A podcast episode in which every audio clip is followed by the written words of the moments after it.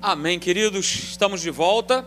Né? Como nós temos aí ministrado e falado para você no teu coração, esse culto de quarta-feira é para nós é, estarmos aqui falando sobre esse tema e dentro desse tema a gente pode abrir um leque de outros temas para a gente poder estar tá compartilhando com você. A nossa escola de vitória é que nos ensina, que nos ajuda a levar uma vida vitoriosa, né? Como é o slogan da nossa da nossa igreja. E eu tenho falado aqui, comecei a falar quarta-feira passada sobre nós não abandonarmos a nossa confiança em Deus.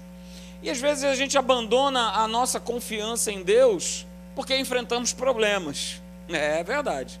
É o momento quando a gente abandona, duvida, muitas vezes porque eu estou enfrentando um problema, porque eu estou passando uma dificuldade, é, e aí o inferno ele vem logo sugerir é, que você ah, para que igreja?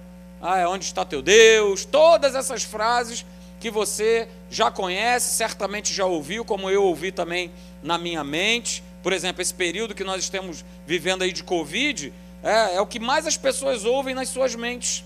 Você já reparou que tem pessoas que estão morrendo, pessoas novas, jovens, com saúde lá em cima, pessoas saradas, e estão morrendo. Poxa, mas como assim? Uma saúde perfeita, um corpo perfeito? Pois é, mas o ataque ele é todo mental. Ele é todo em cima da cabeça. Para dizer, olha, não, não tem mais jeito, já era. Ó, você vai ser o próximo, você vai, vai virar estatística. E o que é legal nisso tudo, gente, é que Deus ele nunca escondeu de nós que nós, no período que nós passaríamos nesse mundo, nessa terra, nós teríamos problemas nós iríamos ter lutas pela frente, ok? E um texto que eu estou usando como base é esse texto que está lá em Eclesiastes, capítulo de número 11, verso 8. E aqui Salomão, né, ele mostra a vida como ela é, vamos dizer assim. Né? Ele fala o seguinte: olha, ainda que o homem viva muitos anos, ou seja, aproveite esses muitos anos que você vai viver e regozije-se em todos eles, alegre-se nesses anos. Viva intensamente a vida com Deus. Viva o lado bom da vida, né? Eu tenho falado sobre isso domingo à noite, que é Jesus. Olha, viva Jesus intensamente na tua vida.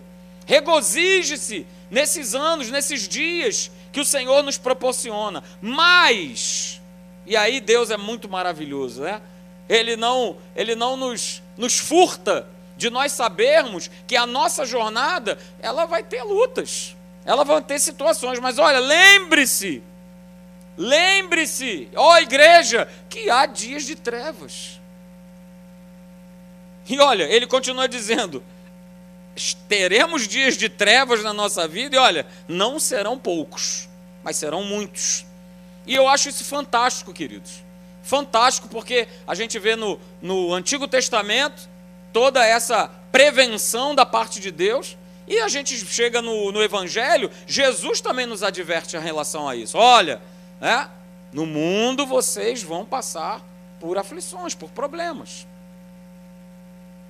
Mas fica certo de uma coisa, né, como a gente viu quarta-feira passada. José, Davi enfrentaram situações de trevas, de problemas, de adversidades. Situações essas né, que trouxeram desconforto para eles. Viviam bem, viviam bem nas suas casas e tiveram que se deparar com uma série de situações né, e, e problemas. E a palavra de Deus não nos esconde isso. Mas o mais interessante é que Jesus, por exemplo, quando ele declara que a gente vai passar por aflições, mas a gente precisa estar com o nosso ânimo renovado, né? a gente precisa se regozijar, como Salomão fala aí no texto, é, porque ele venceu o mundo. Ou seja, Jesus está dizendo: olha, vocês vão passar por isso, mas vocês vão vencer. E no Antigo Testamento também. É, eu peguei José e Davi, textos que mostram que, apesar de todas as circunstâncias, de toda a situação adversa que eles passaram, o Senhor era com eles. Né? E eu coloquei esses textos aí, Gênesis 39, 2. É, o Senhor era com José. E veja, não era de qualquer maneira, ele se tornou o que? Um homem próspero sendo escravo, tinha acabado de ser vendido pelos midianitas para Potifar. E mesmo assim, Deus era com José. No momento da angústia, no momento da adversidade, Deus era com José. Então, de repente, você está passando um momento de adversidade, um momento de angústia, de aflição. De repente, saúde não vai bem, mas olha, eu quero declarar sobre a tua vida, com base na palavra de Deus: o Senhor é contigo. O Senhor, ele não está distante, ele é com você. E é, o texto diz que ele veio a ser homem próspero. Mesmo diante de uma situação adversa, ele se tornou o homem próspero. Depois aconteceu aquele rolo danado com a mulher de Potifar, e José injustamente vai parar numa prisão, e diz lá no verso 21 desse mesmo capítulo: O Senhor, porém, ou seja, apesar de, apesar da situação que ele estava vivendo, era com ele. E Deus foi benigno com José, dando mercê perante o carcereiro. Ou seja, o carcereiro não tinha mais preocupação, entregava mão, tudo na mão de José e ficava tranquilo, porque ele percebia que o Senhor, o Deus Todo-Poderoso, ele era com José. Da mesma forma foi com Davi. Né? Davi, está lá o texto, 1 Samuel 18, 14, já tinha já enfrentado uma série de situações, brigado, lutado com um urso, com um leão, aquela coisa toda, estava né? ali recebendo todo esse preparo, assim como José, ok? E diz lá que Davi ele lograva bom êxito em todos os seus empreendimentos. Todos eles, apesar das lutas, apesar das provas, apesar do Golias, apesar do que fosse, pois o Senhor era com ele. Era com ele, apesar de todas as circunstâncias. Então a gente falou né, na quarta-feira passada que toda dificuldade que a gente passa, né, que nós passamos, ela não pode nos parar. Muito pelo contrário. Mas são essas dificuldades, são essas adversidades que precisam nos empurrar nos levar a crescer. Agora, só vai vivenciar isso, experimentar isso, aqueles que são maduros na fé. Porque muitas pessoas já foram paradas por conta das dificuldades. Quantas pessoas, você que me assiste aí, que está me vendo nessa noite, né? e vocês que estão aqui, quantas pessoas vocês conhecem que por conta de dificuldades, por conta de problemas, por conta de situações, hoje em dia não estão na igreja? Não precisa levantar sua mão, não, porque eu sei que você conhece muita gente, assim como eu conheço.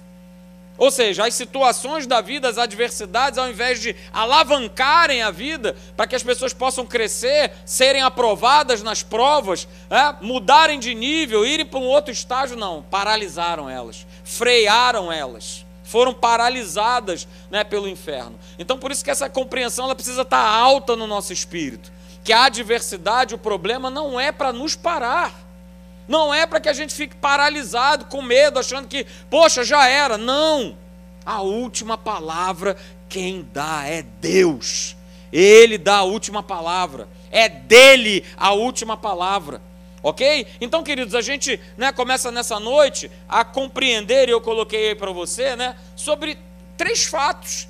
Com base nesse texto que nós lemos de Eclesiastes, capítulo 11, a gente pode, pode é, perceber três fatos no transcorrer da nossa vida, no desenrolar das nossas vidas, ok? A nossa vida se resume nesses três fatos aí, nessa jornada com Deus. Primeiro, é, a nossa vida, ela é uma vida de passagem.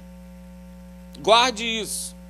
Pastor, como assim passagem? É, a gente, a nossa vida está sempre indo de um ponto para o outro. A nossa vida está sempre indo de uma fase para outra. A nossa vida está sempre indo de um lugar para o outro. A nossa vida é uma situação hoje que eu vivo e amanhã não vivo mais. A nossa vida né, é uma mudança daqui para lá. A gente sempre precisa chegar nessa conclusão, eu falo sempre isso, é, que o homem ou a mulher que eu sou hoje, 2021, dá uma olhada lá para trás. Olha cinco anos atrás e vê como é que você está hoje. O que Deus ele, ele mudou, o que Ele transformou. É? Porque a nossa vida ela é uma jornada, e sendo uma jornada, ela vai estar sempre, né? Nós vamos estar sempre passando por essas fases, por esses lados, por esses lugares. É? Talvez cinco anos atrás a tua igreja não fosse a academia da fé. Hoje é, hoje é. Talvez há cinco anos, dez anos atrás, é, você morava em São Gonçalo e agora você está morando aqui em Caraí. Não sei nem se é o teu caso, mas pode ser.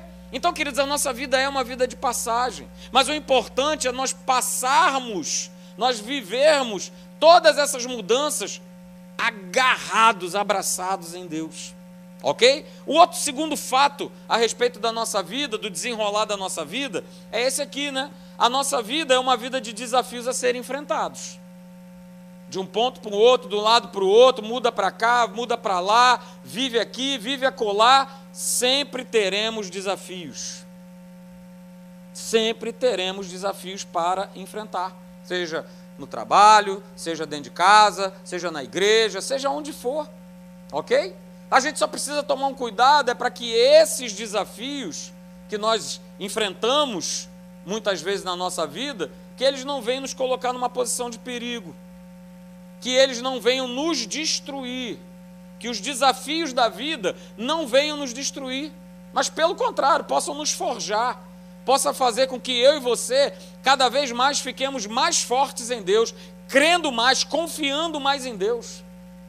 Ok? Então a nossa vida é essa vida de desafios, esse é um fato. E o último fato, que é o terceiro, né? A nossa vida, ela é uma vida que precisa do exercício da fé sobre esses desafios que nós vamos enfrentar. Se eu não exercitar a minha fé, né? Aliás, a gente exercita diariamente, mas especificamente nesses momentos de desafio, eu vou perder. Como é que eu vou viver uma vida vitoriosa que quando chega o desafio, quando eu preciso exercer a minha fé, eu não exerço?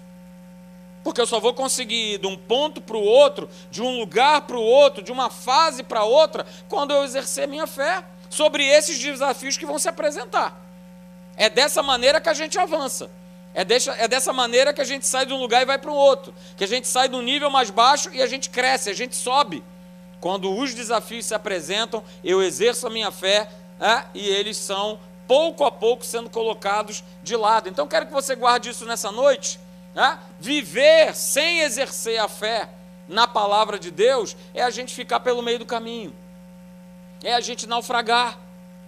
Quando eu não exerço a fé com base na palavra de Deus a respeito de situações, de problemas na minha vida, a gente tende a ficar pelo meio do caminho. E quantos ficaram pelo meio do caminho, queridos? Essa palavra é para nós, é uma palavra de cuidado, que cada um de nós aqui precisa ter. Cuidado, porque se eu não exercer fé na palavra de Deus, eu vou sucumbir, eu vou naufragar. Não tem como caminhar é, sem Deus. Veja o que diz lá em Apocalipse, eu coloquei esse texto. Apocalipse capítulo 14, verso 12, né, na versão da Bíblia viva.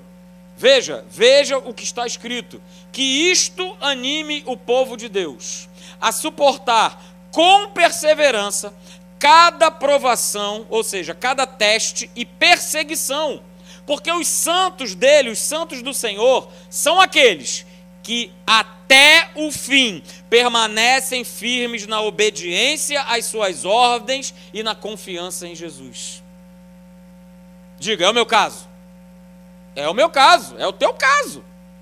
Nós somos esses santos que suportam, perseveram, mesmo sendo perseguidos, desafiados, nós permanecemos firmes, obedientes àquilo que a palavra de Deus ela nos garante, aquilo que ela nos ordena, nós ficamos firmes. Nós passamos as situações, mas nós permanecemos firmes. Firmes aonde? Nesse exercício da fé. Ok? Você conhece o texto? 1 João 5,4, né? Que todo o que é nascido de Deus vence o mundo. E o que é que vence o nosso? E o que vence o mundo? Diz aí para mim. É a nossa é a nossa fé, é o nosso exercício de fé. Então, opa, eu já nasci de novo, sou nova criatura. Esse texto é para mim. Se eu sou nova criatura, eu já venci o mundo. Jesus venceu o mundo e eu também venci. E essa é a vitória que vence o mundo. A nossa fé, o nosso exercício de fé. Então, queridos, olha só: exercitar a fé em Deus, exercitar a fé na Sua palavra, é a única garantia. Diga, única garantia é a única garantia de uma vida que avança e vence os desafios da vida. É esse exercício de fé na palavra dele que vai ser a minha garantia que eu vou continuar avançando, que eu vou continuar vencendo todos os desafios que a vida me apresentar. E é esse exercício de fé né, que justamente promove essa virada na nossa vida. Talvez muitos de vocês aqui, talvez você aí mesmo na tua casa, possa concordar e possa estar falando: é, um dia a minha vida sofreu uma virada. Um dia a minha vida teve uma virada. E sabe quando a, a, aconteceu essa virada na tua vida? No dia que você entregou ela para Jesus. No dia que você passou a confiar, no dia que você. Deixa eu ver se isso realmente funciona. Quantos já não fizeram essa pergunta, né?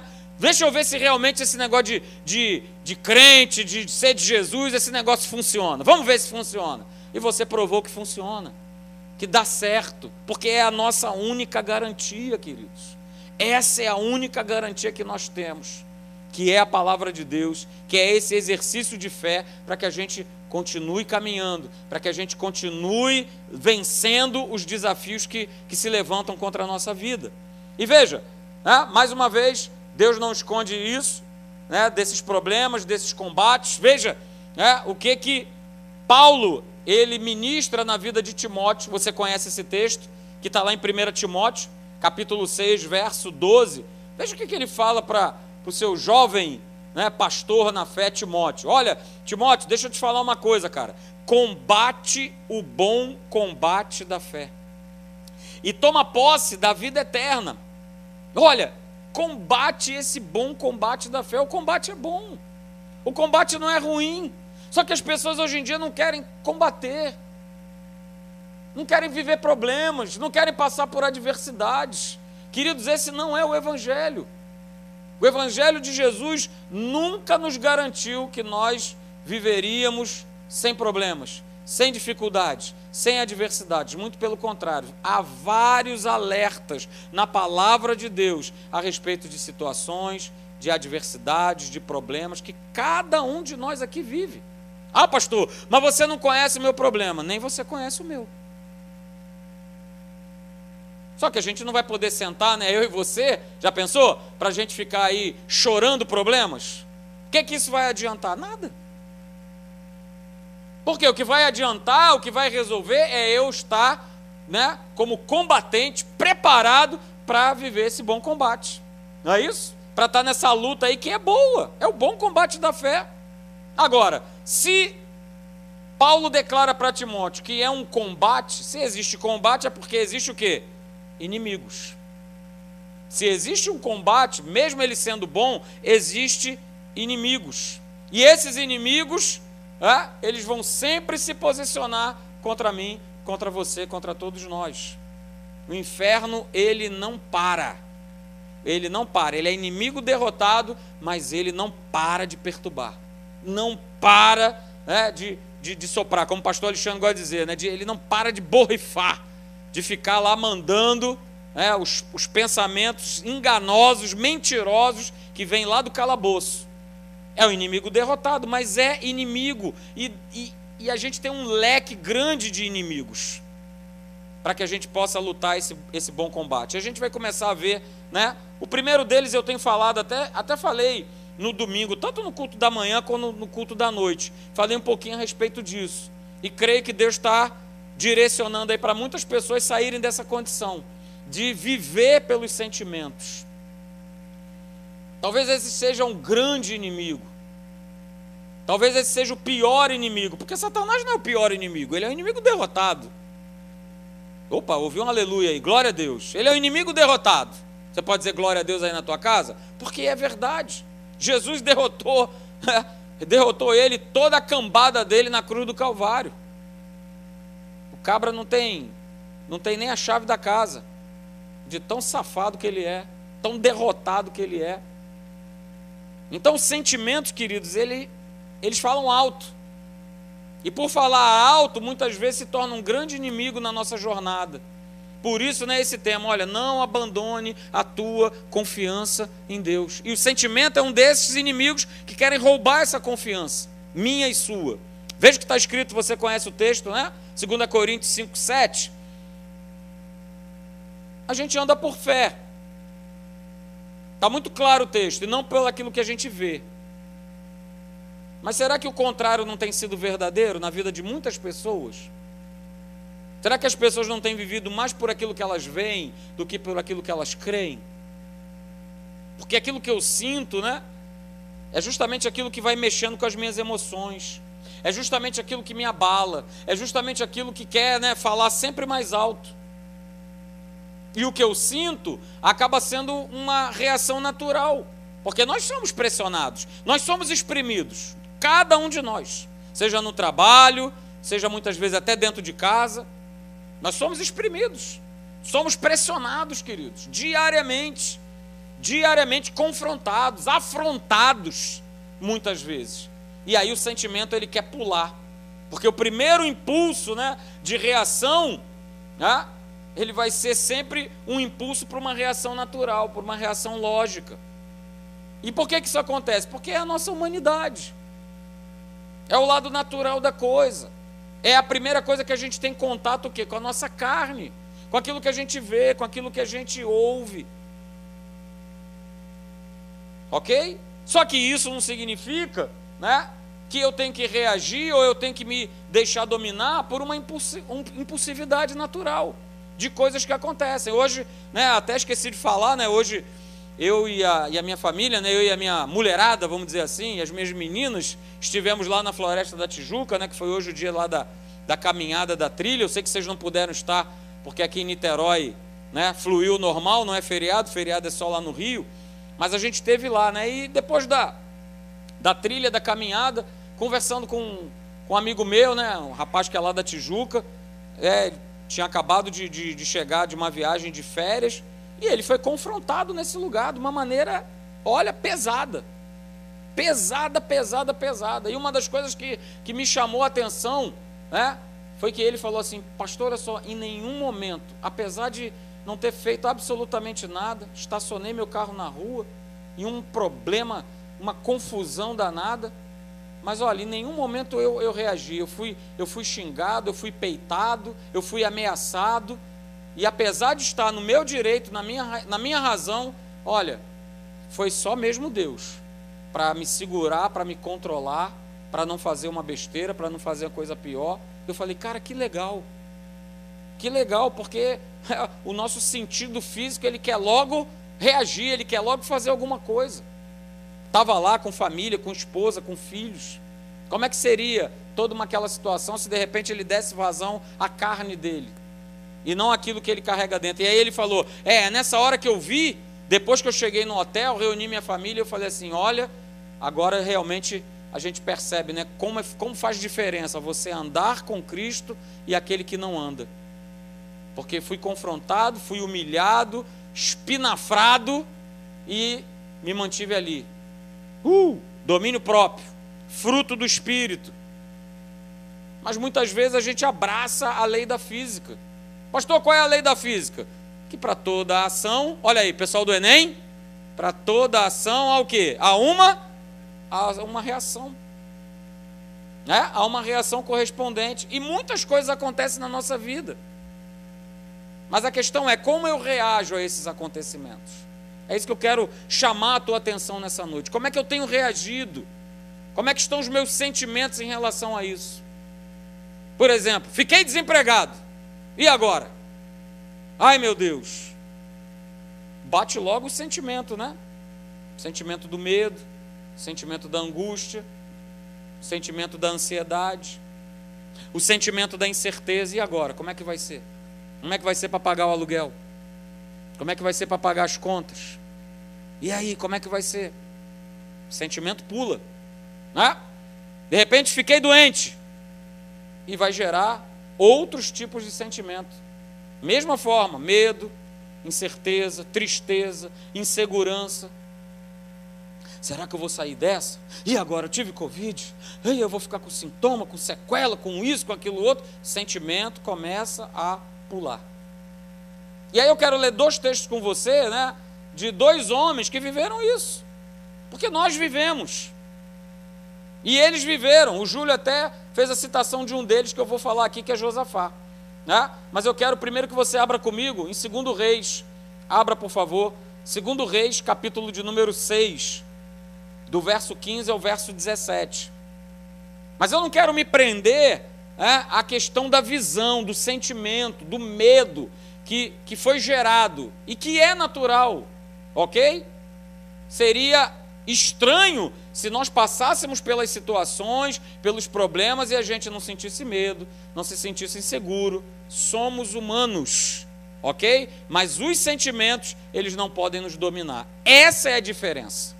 Essa é a diferença. Porque quem domina, quem governa e quem tem que governar a nossa vida, os nossos sentimentos, chama-se Jesus Cristo, Rei da Glória, o Espírito Santo. Então, segundo Reis, capítulo 6, verso 15, acompanha comigo, por favor. Você que está em casa aí também, abra sua Bíblia. Segundo Reis, capítulo 6, número, do verso número 15, diz assim: Tendo se levantado, você conhece essa história, muito cedo o moço do homem de Deus, e saído, e eis que tropas, cavalos e carros haviam cercado a cidade. Então o seu moço lhe disse: Ai, meu senhor, o que é que nós faremos?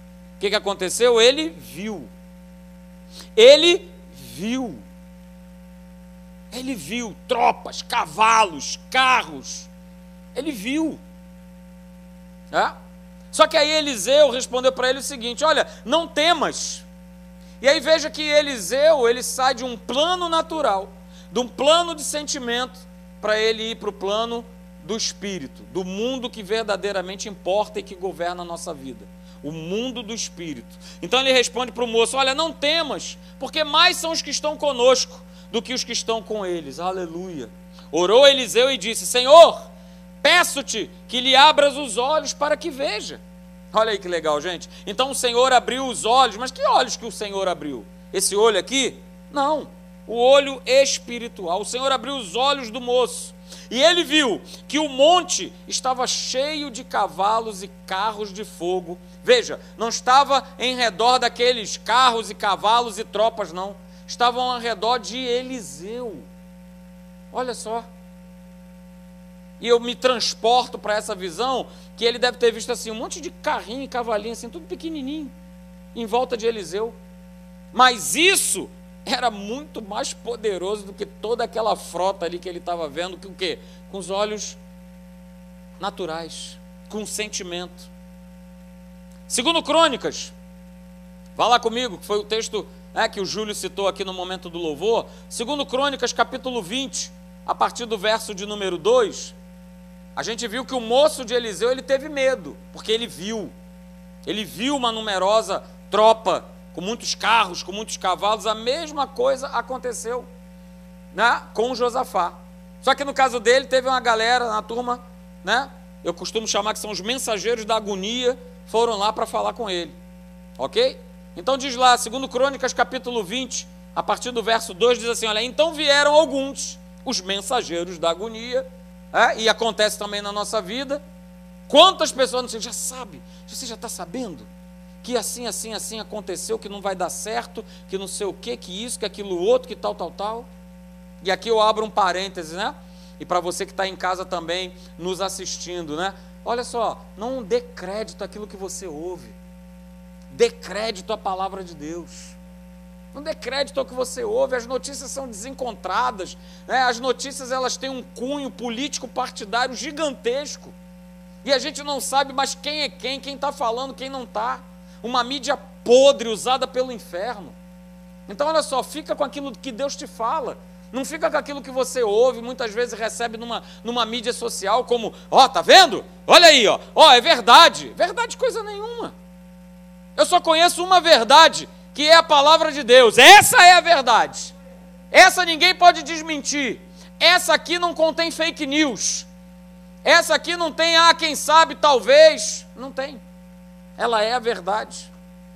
Então, voltando aqui para o nosso texto, né, de 2 Crônicas, capítulo 20, verso 2, vieram alguns até Josafá dizendo: Olha, grande multidão, vem contra ti da além do mar e da Síria, e eis que já estão em Azazon Tamar, que é em Gigede. Então, o que, que aconteceu com Josafá? Ele teve, ele teve medo. Ele teve medo, queridos. Como cada um de nós quando surge um desafio, uma situação, a primeira coisa que vem, né, que pula alto, muitas vezes, é, é um sentimento de, de medo, de angústia, né, de como vai ser, como é que eu resolvo, como é que eu faço. Mas assim como o moço de Eliseu teve né, o seu espírito, seus olhos espirituais abertos, Josafá também né, teve algo de dentro, algo do coração e não do sentimento, porque se ele continua na base do sentimento, ele ia procurar um lugar o quê? Para se esconder. Ele ia, ó, vou sair fora. Porque no natural não tem como eu pelejar contra essa turma. Não tem como. Mas diz a palavra de Deus, acompanha aí comigo no verso 3, que ele se pôs a buscar o Senhor. E não só ele, né? Por todo o povo, toda a congregação, né? Ele apregou, ele instituiu jejum em todo o Judá.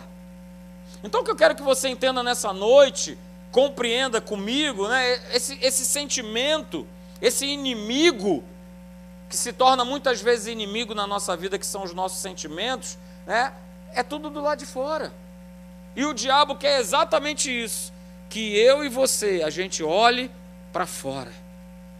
Que a gente veja, e ó, grande multidão, e muitos carros, e muitas tropas, muitos problemas, muitas situações. Mas, pastor, olha, hoje é dia 20 de janeiro e já se levantou um problema atrás do outro na minha vida. Duas, dois posicionamentos a gente pode tomar numa situação dessa: sentar, chorar e gemer, ou então pegar e fa fazer que nem Josafá fez. Opa, calma aí. Inferno, alto lá. Epa, calma aí, sou filho de Deus. Pode parar com a tua graça, pode parar com toda essa situação, que eu vou avançar, eu vou continuar em frente, tu não vai me parar. Eu não vou ser paralisado por ti. Então, queridos, olha só, que legal, né? Se naturalmente nós reagirmos como a situação nos pede, nós vamos perder o melhor de Deus na nossa vida. É exatamente assim que acontece. Tá lembrado do rapaz, né, que eu falei? Estava de férias? Se ele tivesse reagido naturalmente, rapaz, eu não sei nem se ele hoje estava vivo para me contar o que ele me contou hoje. Sinceramente, eu não sei, porque a situação foi complicada. Uma situação tão, tão banal ter se tornado um cavalo de batalha com, com bandido, com polícia, com traficante. Estava de férias. O inferno se levanta. Mas se eu naturalmente for reagir, da maneira que a situação pede, mas pastor, a situação estava pedindo que eu fizesse alguma coisa. Ei, não faz não. Marcelo, não faz não. Fica na tua. É melhor. Porque senão eu deixo de experimentar o que Deus tem de melhor para mim. O que Ele tem de melhor para a minha vida. Porque, queridos, aquilo que eu sinto, Ele vai sempre querer me mostrar uma Olha aí, uma realidade. Todas as aspas nessa palavra realidade. Tá? As coisas que eu sinto vão me mostrar uma realidade que é fácil de ver, de perceber, de ouvir, de sentir. Ah, pastor, não está sentindo? Estou, estou sentindo, estou vendo, estou escutando. Ah, não é real? É, é real. Mas aí a gente tem que entrar com uma dose de mais realidades sobre o que o nosso sentido pede para que seja real. Né? E, nós, e nós somos, e volto a dizer, a gente tem falado isso, eu falei isso domingo passado, né? A gente é profundamente mexido, profundamente mexido por aquilo que a gente vê, por aquilo que a gente ouve. Quantas pessoas né, têm vivido esses, esses desgastes, vamos colocar assim, emocionais? Por aquilo que elas ouvem, por aquilo que elas sentem, por aquilo que elas percebem, por aquilo que elas veem. Quantas pessoas vivem nesses, nesses desgastes, entra ano e sai ano e está a pessoa nesse desgaste, seja no trabalho, seja né, dentro de casa, seja com, com, com as finanças. São desgastes, e mais desgastes, e de mais desgastes. E aí eu começo a me impressionar com isso tudo que está acontecendo ao meu redor e esse livro aqui ele vai ficando cada vez mais distante da minha vida. Porque ele agora não mais me governa, o que me governa são esses desgastes emocionais, que eu estou preso neles, abraçado neles. E eu quero dizer para você nessa noite, querido, você que está me assistindo, cada um de nós que estamos aqui, não se entregue ao que você está sentindo. Eu vou repetir de novo. Não se entregue àquilo em que você está sentindo. Porque se você se entregar, você vai ser dirigido por isso que você está sentindo. Se você abrir mão, se você jogar a toalha, você vai ser governado pelo que você está sentindo. E a gente sente um monte de coisa. E olha, essa é a grande estratégia. Né? Essa é a grande, grande, grande estratégia do inferno. É quando eu tiro o meu foco, é quando eu tiro os meus olhos da palavra de Deus e eu coloco os meus olhos nos sentimentos, naquilo que está do lado de fora. E aí, quando aquilo me arrebata, quando aquilo me pega, é, os meus olhos saem da verdade. Para ficar no problema, para ficar preso, ficcionado, grudado naquilo que me aflige, naquilo que. Hã? Cuidado, essa é uma estratégia do demo. Essa é uma grande estratégia dele, olhar para o que está acontecendo do lado de fora. E aí eu deixo né, de tirar a reserva que eu tenho dentro de verdades da palavra de Deus para olhar o que está no lado de fora. Não, mas tá feia a coisa, hein? Ih, ó, agora. Ai, meu Deus. Ih, como é que vai ser? Ai, não tem mais saída, não tem mais solução, não tem mais jeito, não tem, não. E a gente fica nessa. E aí a gente também começa a usar o que? A nossa boca para declarar o que é errado. Não tem, não vai dar, não tem mais jeito, já era, já foi, perdi, não tem mais como.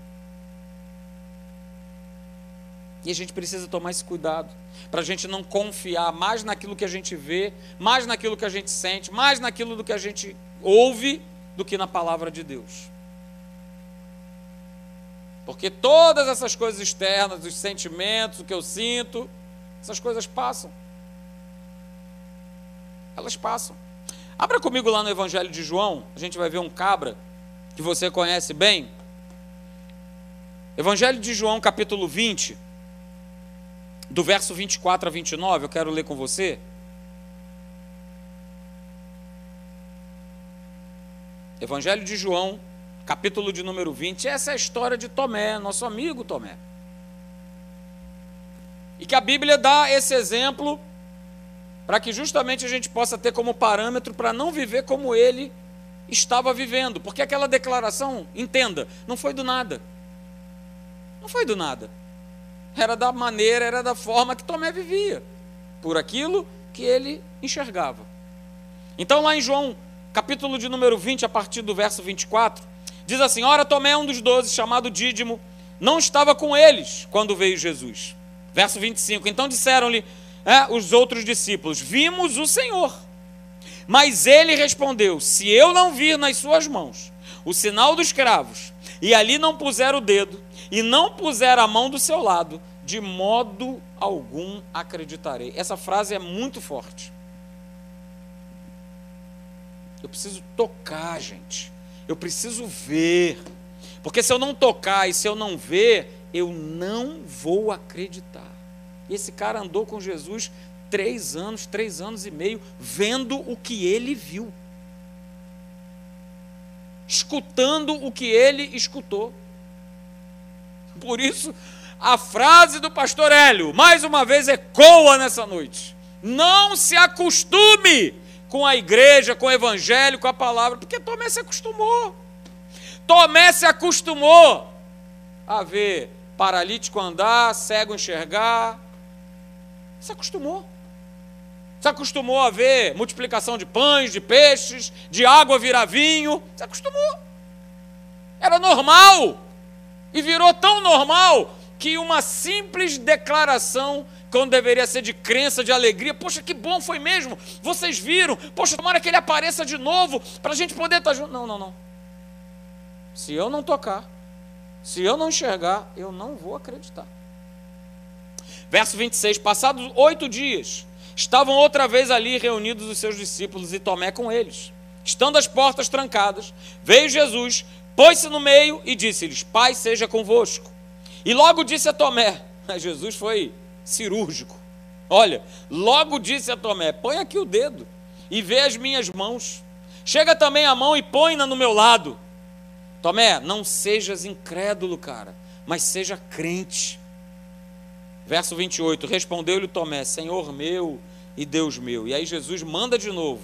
Disse Jesus, porque você viu, você creu. Bem-aventurados os que não viram, mas creram. Aleluia.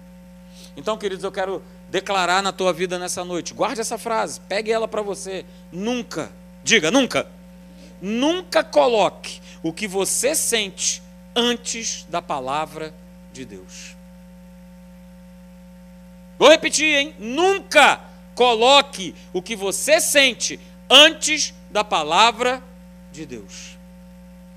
Eu vou dizer de novo, hein? Nunca coloque o que você sente antes da palavra de Deus. Porque a gente sente um monte de coisa. E se eu coloco aquilo que eu sinto antes do que a palavra tem a dizer a respeito da situação, do problema, eu estou perdido, queridos. Porque o domínio do sentimento, ele vai sempre empurrar a nossa fé para baixo. Ou tentar destruí-la de uma vez toda. Mas o exercício, mas o exercício da fé, ele vai estar sempre ajustando o nosso sentimento. E é isso que nós precisamos, cada um de nós, ter o nosso sentimento ajustado. Pastor, eu era um cara explosivo, hoje em dia eu não sou mais. Beleza, é o seu sentimento que está sendo ajustado. Por quem? Pelo Espírito Santo. Porque longanimidade, domínio próprio, mansidão estão aí dentro de você. Precisa ser usado, estão dentro de mim, precisa ser usado. Esses ajustes precisam acontecer, ok? Mas nunca coloque o que você sente antes da palavra, porque a gente sente um monte de coisa. Hã? Vou dar um exemplo, né? Eu agora não estou vivendo isso, mas quantas foram as vezes que o relógio tocava às cinco e meia da manhã e você acha que eu queria levantar para ir trabalhar? Sim ou não? Não, claro que não.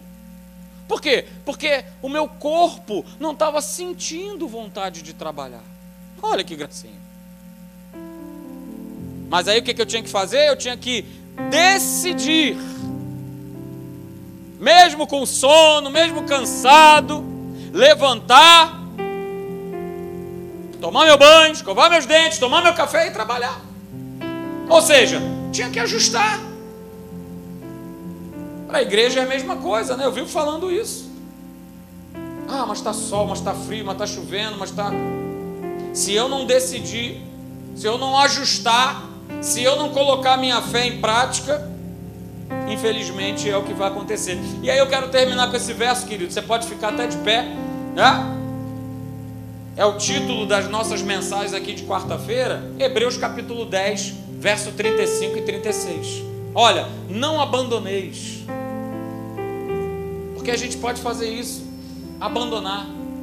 Abandonar a nossa confiança, abandonar a nossa crença abandonar, largar de mão, porque, ah, pastor, mas é muita pressão. Quantas foram as pessoas, queridos, que eu já ouvi, que fizeram um gabinete, que após um culto vieram falar: ah, pastor, não aguento mais. Ah, pastor, porque é meu filho, porque é minha esposa, porque é meu marido, porque é meu trabalho. Bem-vindo! Bem-vindo! Já falei para você. Se você quiser parar de ter problema, a gente ora e o teu problema resolve na hora. Que é isso? O Leandro que quer que eu ore para que o problema acabe na hora? Eu oro e o problema acaba. Faça aquela oração breve, rápida. Jesus, prepara e leva. Uh, aleluia. Acabaram-se os problemas. Vai estar lá na glória. Uh, aleluia. Não vai ter problema, não vai ter aflição, não vai ter Covid, não vai ter choro, não vai ter nada. Mas eu faço a oração para você. É só você Quer mandar aí no chat? Pode mandar, pastor, ora por mim, prepara e leva. A gente olha e vê e ora, não tem problema nenhum. Mas se você quer, queridos, como está escrito aí, olha, essa confiança em Deus, ela nos traz uma grande recompensa, um grande galardão. E queridos, olha, eu quero experimentar isso, eu tenho certeza que você também.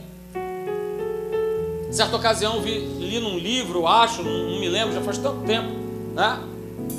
De pessoas que chegaram no céu e lá se depararam com, com quartos, vamos dizer assim. E aí, num dos quartos tinha o nome lá daquela pessoa.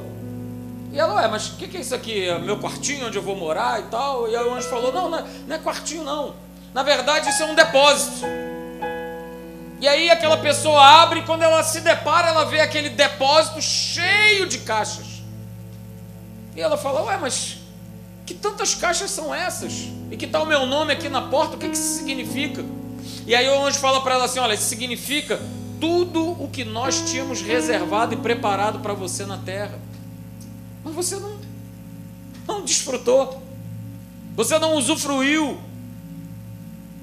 Não abandona a tua confiança, porque ela tem grande recompensa, grande galardão. E como é que eu, e como é que eu continuo, pastor? Firme. Como é que eu não abandono? Com perseverança. Está aqui no verso de número. Não, está aí, tá, os dois versos estão aí, né? Com perseverança em Deus. Para que a gente possa fazer a vontade dEle.